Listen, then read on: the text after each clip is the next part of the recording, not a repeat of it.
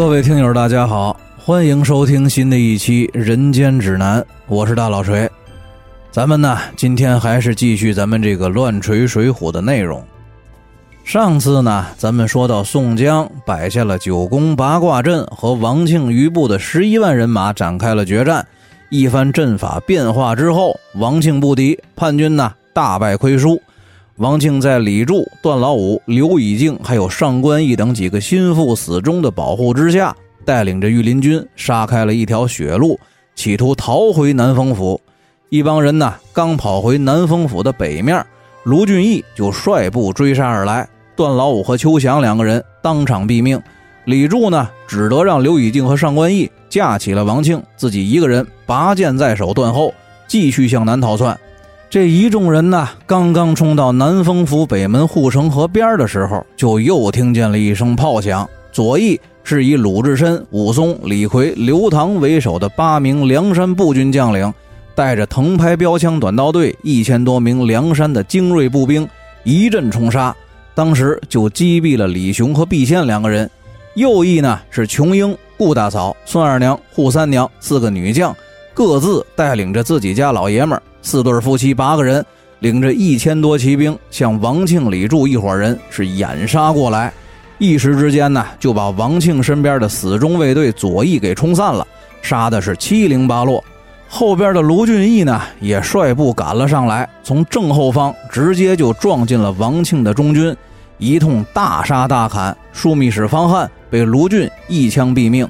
卢俊义此刻眼见这个匪首王庆就在眼前，拍马挺枪就要直取王庆而来，迎面呢却遇到了李柱。这个李柱也是会一些法术的，当时呢就把手里的剑往空中一扔，顿时就化作了一阵箭雨向卢俊义袭来。卢俊义呢正在应接不暇之际，后队宋江的主力部队也赶到了。公孙胜呢在马上望见卢俊义难以招架。手中的拂尘就向李柱的方向一挥，那阵箭雨呢，顷刻之间就化为了乌有，只剩原来的那一把剑落在地上。卢俊义一见这个李柱的法术失灵，打马上前，伸手下腰，单手一薅，就把这个李柱给活捉了。向后一扔，命令手下的兵丁绑了，自己呢，则继续率队追赶王庆而来。这一阵杀的叛军人马是大败亏输。十几万人伤亡大半，这刘以敬和上官义两个叛军勇将也被焦挺用斩马刀砍了马腿，翻身落马，死在了焦挺的刀下。李雄呢，中了琼英的飞石负伤落马，被琼英当场刺死。毕仙慌不择路，被王定六从斜刺里一刀砍死。这叛军的剩余残兵一见到处都是梁山人马，主将纷纷阵亡，于是呢，也都放弃了抵抗。当时就投降了三万多人，梁山人马大捷。这王庆麾下的文武官员是一个也没能逃脱，只是唯独不见了这个匪首王庆。宋江呢，当时下令鸣金收兵，清点人数，打扫战场，在南丰府城下驻扎，派张青和琼英带领五千骑兵侦察南丰城的防务以及王庆的去向，派戴宗呢去南丰府东门打探孙安部的攻城动向。时间不长，戴宗回报说，孙安呢假扮叛军去转城，无奈被南丰府的守将察觉，叛军呢就在东门城内挖了陷坑，故意开门放孙安的部队进去。这孙安手下的梅玉、金针、毕节、潘逊、杨芳、冯生、胡迈七个副将不知是计，带领着五百士兵就进了城，连人带马不幸都摔进了陷坑里，两边的叛军伏兵齐发。都用长枪长矛把梅玉等七个副将，还有这五百多弟兄，都杀在了坑里。幸亏孙安在后，趁着城门没关，身先士卒的杀进了城门，控制了东门的瓮城。下令填了陷坑之后呢，孙安化悲痛为力量，一鼓作气，率部就夺了东城的内门。但是这个孙安一时报仇心切，率部孤军深入敌方的纵深，不慎被城里的叛军余部抄了后路。自己闻信之后，火速回报的路上遇到了张青和琼英夫妻，诉说了此事之后呢，他们夫妻二人已经带队赶去支援了。宋江闻报之后呢，不敢怠慢，急忙命令全军就地展开，围了南丰城，自己呢亲自率队前往东门方向接应孙安，还有张青夫妻。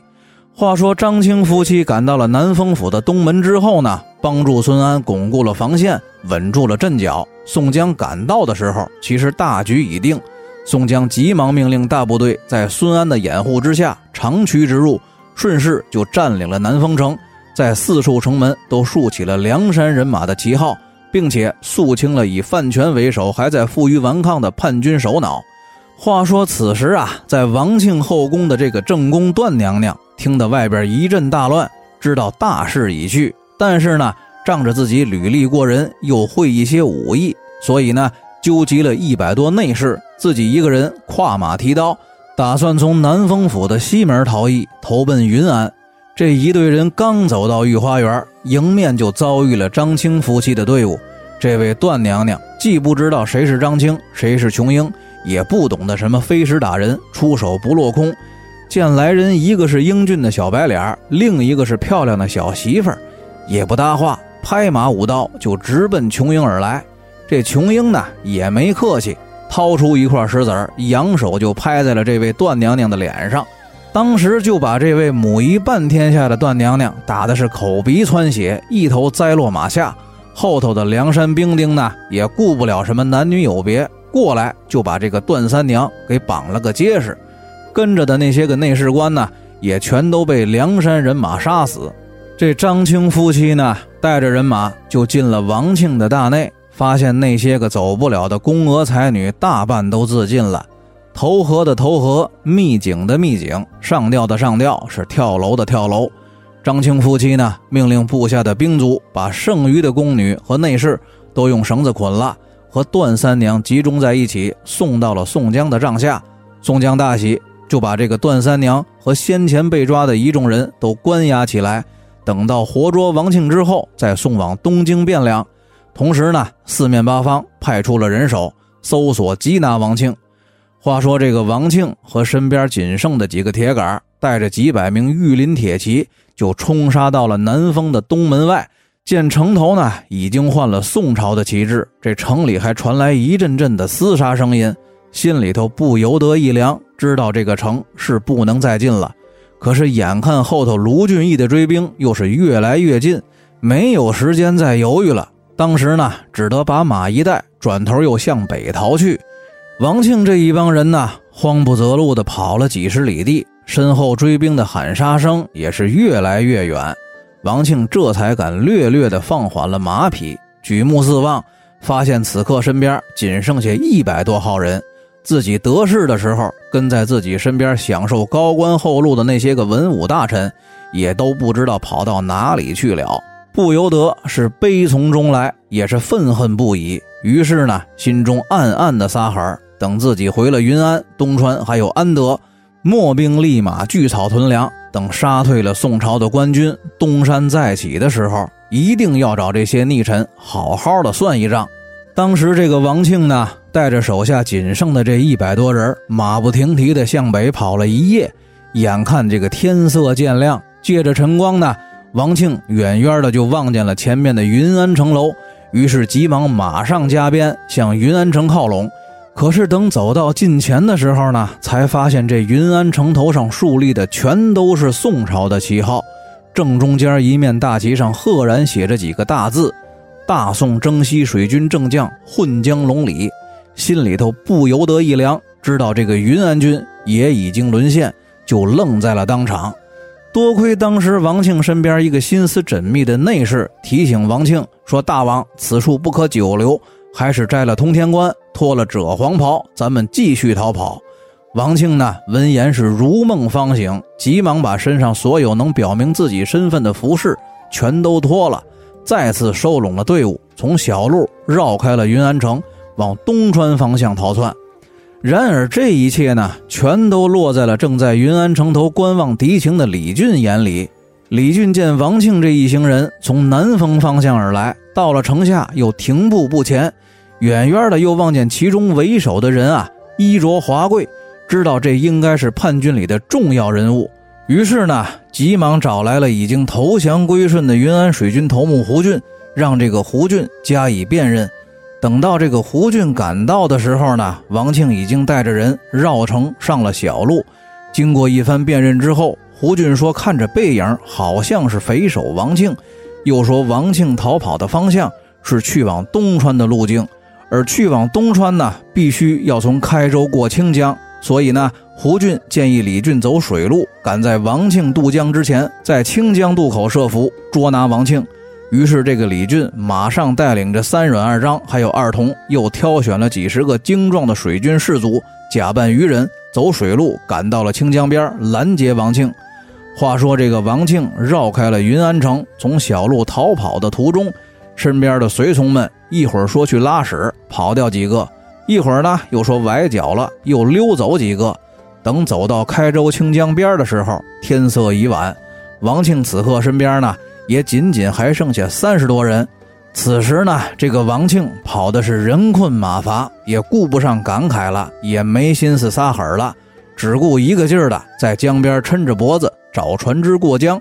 这王庆身边的一个进士突然之间喜出望外的，就指着南面江边的一处芦苇荡，说江面上有渔船。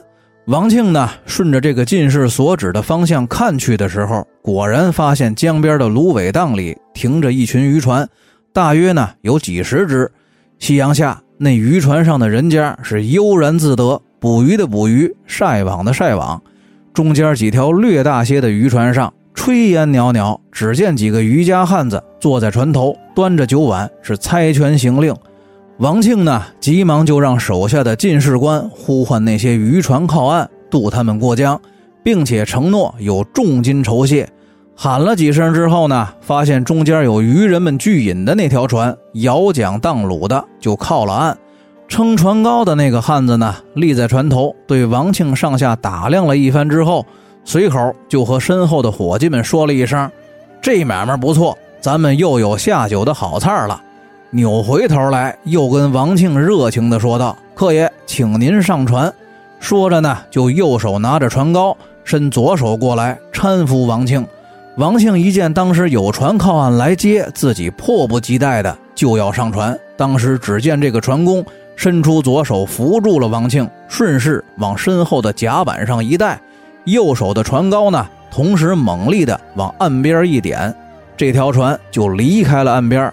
这个王庆呢，也因为脚下不稳，就摔在了甲板上。正要挣扎着起身的时候呢，后边摇橹的艄公几步赶了过来，把这个王庆死死的摁在了甲板上。两个人一起动手，就把王庆给捆了个结实。此时呢，其他的船只也都快速的纷纷靠岸，船上的渔人们一拥而上，跳上岸来。王庆的一众随从们也都全部被活捉。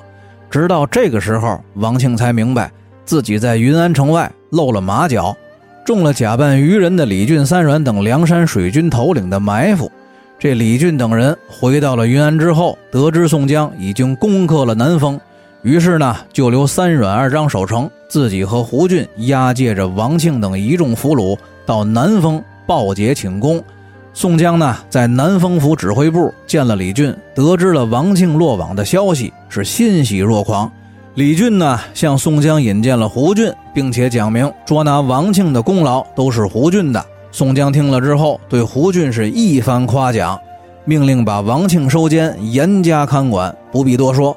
随后呢，安排酒宴，犒赏三军，给李俊和胡俊庆功。席间呢，众人又开始商议攻击收复东川和安德两处城池的行动。这个胡俊起身表示说：“东川的守将胡显是自己的亲弟弟，自己可以去东川劝降胡显。剩下安德一座孤城，内无粮草，外无救兵，根本就没有坚守的可能。安德的守将到时候得知王庆落网、胡显投诚的消息之后，必然放弃抵抗，献城请降。”宋江听了大喜，马上安排李俊和胡俊即日出发，一起到东川劝降胡显。然后呢，分别派遣人手带队去招降安抚各处尚未收复的周边县城镇店。另外一方面，给肃太尉写了报捷的公文，派戴宗送往东京给肃太尉报信儿，请旨定夺。第二天，宋江呢派兵进入了王庆在南丰府修建的宫殿里。收集了无数的金银财物、珍宝玉器，装车准备运回东京上缴国库，又把查抄到的各种龙袍王帽、凤冠霞帔，还有各种僭越礼仪的仪仗车辆、龙驹凤辇都集中销毁。之后呢，又一把火烧了王庆的宫殿，同时派人到云安传令，让张衡收缴王庆在云安行宫里的财物，销毁违禁物品。话说这个戴宗带着宋江的公文，就先到了京南郡报信儿，又带了陈钦差的公文和奏折，做起了神行法，星夜兼程的赶赴东京汴梁。到了东京汴梁之后呢，先见了肃元景，送了礼物，投递了公文和信件。随后，这个肃元景肃太尉奏明了徽宗天子，召集文报是龙颜大悦，马上下旨让宋江把匪首王庆押赴东京汴梁接受审判。后旨处决，其余的叛军伪官员、嫔妃等人就地正法，斩首示众。淮西的百姓受王庆叛军荼毒多年，可以在宋江大军班师回朝的时候，用剩余的军饷分发安抚阵亡以及有功的降将，抚恤和待遇全部从优。命令枢密院遴选派遣官员前往收复的淮西各处州城府县接受任职。并且责令钦差陈冠对各处州城府县先前被王庆胁迫的官员加以甄别，便宜处置。宋江自接旨之日起，立即率部返回东京汴梁。所部众将回京之后，论功行赏，接受封赏委任。戴宗呢，从肃元警处得知消息之后，不敢怠慢，马上启程回了南丰府报信儿。归队的时候，陈钦差也已经到达南丰府主持工作。胡俊和李俊也成功的劝降了胡显，带着东川府的钱粮账目、军民户籍来南丰县城请降。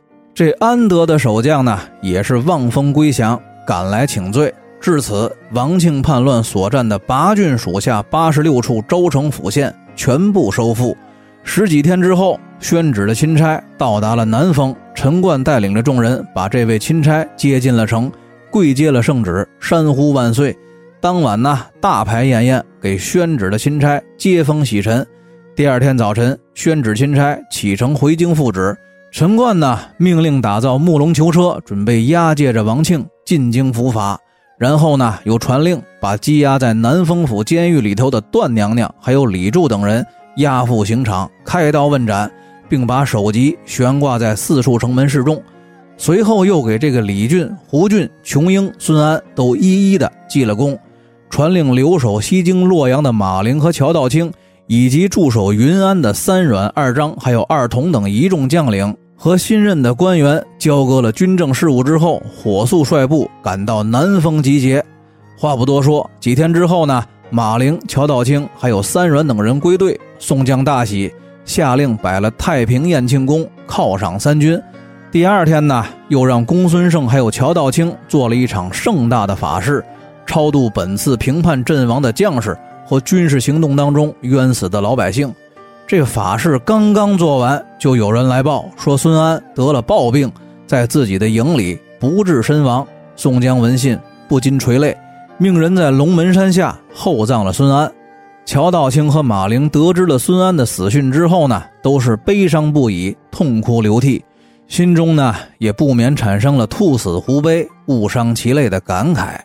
于是呢，两个人就向宋江提出，情愿放弃高官厚禄和仕途前程，只愿功成身退，求一个善终。宋江呢，虽然说心里不情愿，但见两个人是执意要走，也只得勉强同意。乔道清和马陵谢过了宋江，吃过了辞行酒，别过了陈钦差，是飘然而去。后来呢，两个人去冀州二仙山找这位罗真人学道，终于是修成了正果。寿终羽化，这是后话，不必多说。众人给孙安办完了丧事儿送走了乔道清和马陵，陈钦差就传令让三军整队，准备班师还朝。宋江呢，让中军护送陈钦差、罗简和侯蒙先行启程，李俊、三阮等水军头领带领着船队走水路回汴梁集结，又让这个萧让主笔撰稿。金大坚操刀篆刻，把这次征讨王庆叛乱的事迹呢，就刻了一块石碑，立在了南丰城东的龙门山下。胡俊、胡显兄弟二人留守南丰，等候朝廷的委任。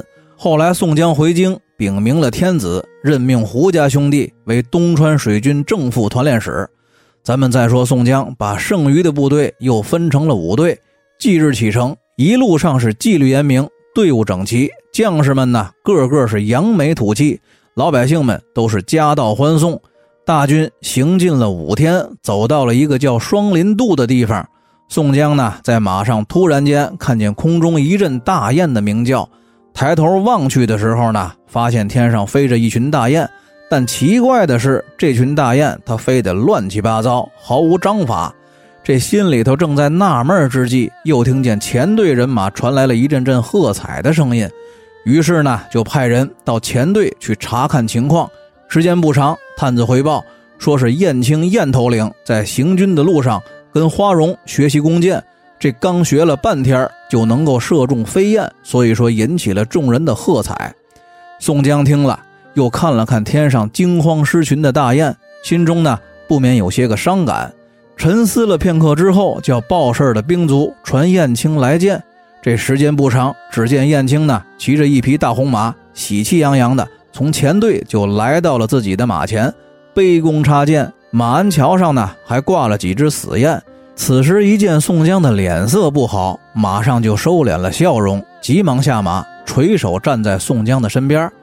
宋江叹了一口气，说道：“咱们从军的人呐，学习弓箭是本分。你呢，天资聪颖，学得快，射得准，那是兄弟你的能耐，哥哥我都赞成。不过呢，我想那鸿宾大雁为了避寒，离了天山，衔炉渡关，趁着江南地域四季如春，万里迢迢的来求一口吃的。而且大雁呐，都是有德行的鸟，或数十只，或三五十只。”彼此谦让，长者在前，幼者在后。晚上停留过夜的时候，也有值班报警的大雁。况且大雁这种鸟呢，无论雌雄，失去了配偶之后，剩下的都是至死不配，兼有仁义礼智信五种美德。飞在空中遥见死雁，有哀鸣之意；遇到了失群的孤雁，从不侵犯，这是仁；一失雌雄，死而不配，这是义。长幼有序，依次而行，这是礼；为了躲避天敌，衔炉过关，这是智；春来秋去，从不爽约，这是信。天上这一群鸿雁，正如我们兄弟一般，你呢却射下来这几只，这就好比咱们兄弟当中丢了几个，你心中难道不难受吗？兄弟啊，今后可不要为了玩而伤害这种鸟了，咱们如今也不缺这口肉吃。这燕青听了呢，低头是默默无语，心中也有悔意。宋江说完这番话，也是有感于心，于是翻身上马，在马上口占了一首诗：“山岭崎岖水渺茫，横空雁阵两三行。忽然失却双飞伴，月冷风清也断肠。”宋江呢，吟完了这首诗，越发的觉得心中凄惨，不免的睹物伤情。当晚就命令三军在双林渡口驻扎。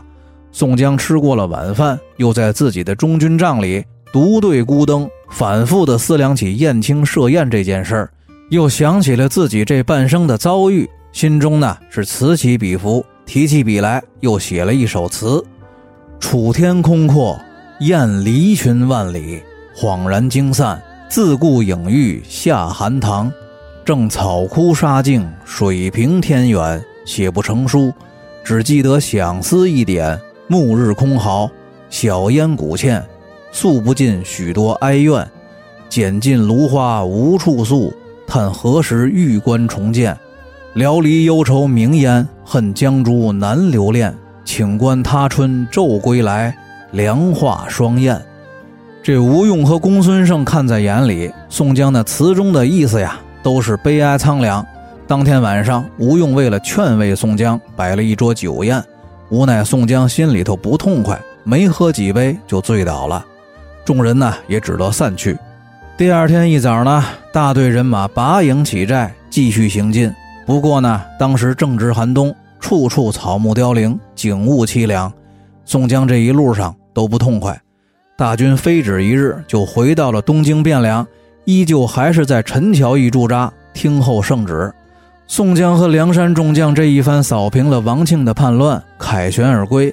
但是呢，在胜利的喜悦当中，又带着些许的悲凉。那么，等待着宋江的究竟又会是什么样的境遇？咱们呢，下期再说。大家再见。